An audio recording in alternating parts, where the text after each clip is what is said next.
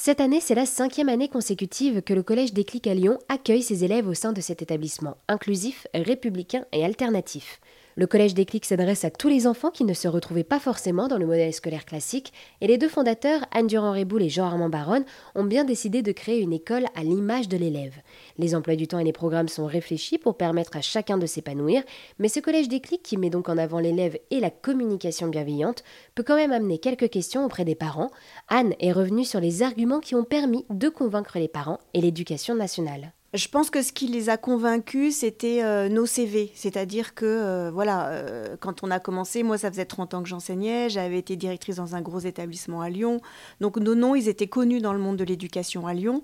Et euh, ça a donné une sécurité euh, aux familles par rapport à ce qu'on racontait.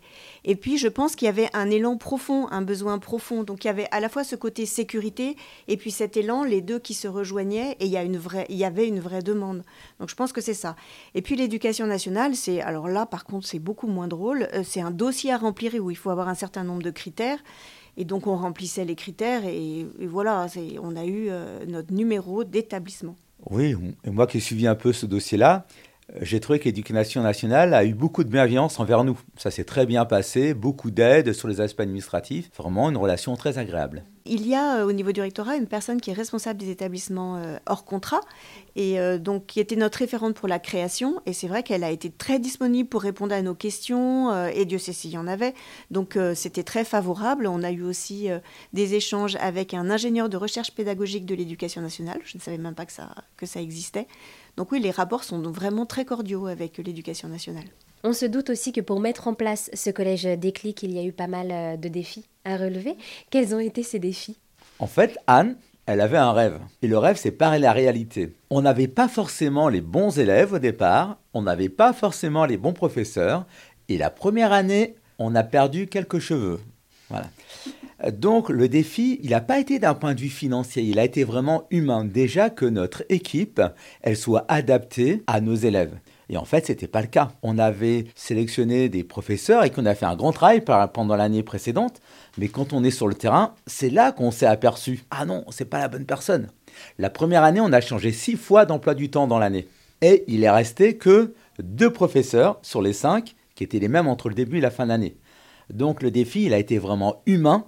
Il a été de comprendre ce que les enfants ont vraiment besoin. Même avec notre expérience, c'était pas suffisant. Donc j'ai envie de dire, le défi, il est de rester très très très modeste par rapport aux théories et juste d'essayer de s'adapter à l'humain, à ce qu'on voit, pour chaque année s'adapter à ce qui se vit, parce que chaque année est un nouveau défi. Je pense que hum, ce qui était très important sur le parcours et qu'il le reste, c'est de rester dans une grande humilité.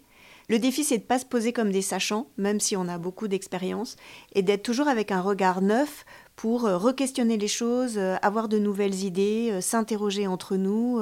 Voilà, donc je pense que le défi, c'est vraiment ça, de, rester dans une grande humilité par rapport à ce qu'on vit et dans quelque chose de, de biologique, en fait, d'adaptatif. Voilà, je crois que c'est vraiment ça le plus grand défi. Et quelles sont aussi les pistes d'amélioration à venir? Pour ce collège dans les, prochaines, dans les prochains mois ou encore les prochaines années Alors là, on est en plein dedans. Et c'est là qu'on a besoin de faire la révolution, parce qu'on s'aperçoit que ce qui nous tient à cœur, c'est un peu, c'est pas seulement l'académique, mais c'est aussi quelque chose de bien plus profond. Qu'est-ce qui nous fait vivre? Qu'est-ce qui nous amène la joie? Et on a besoin de re-questionner tout ça.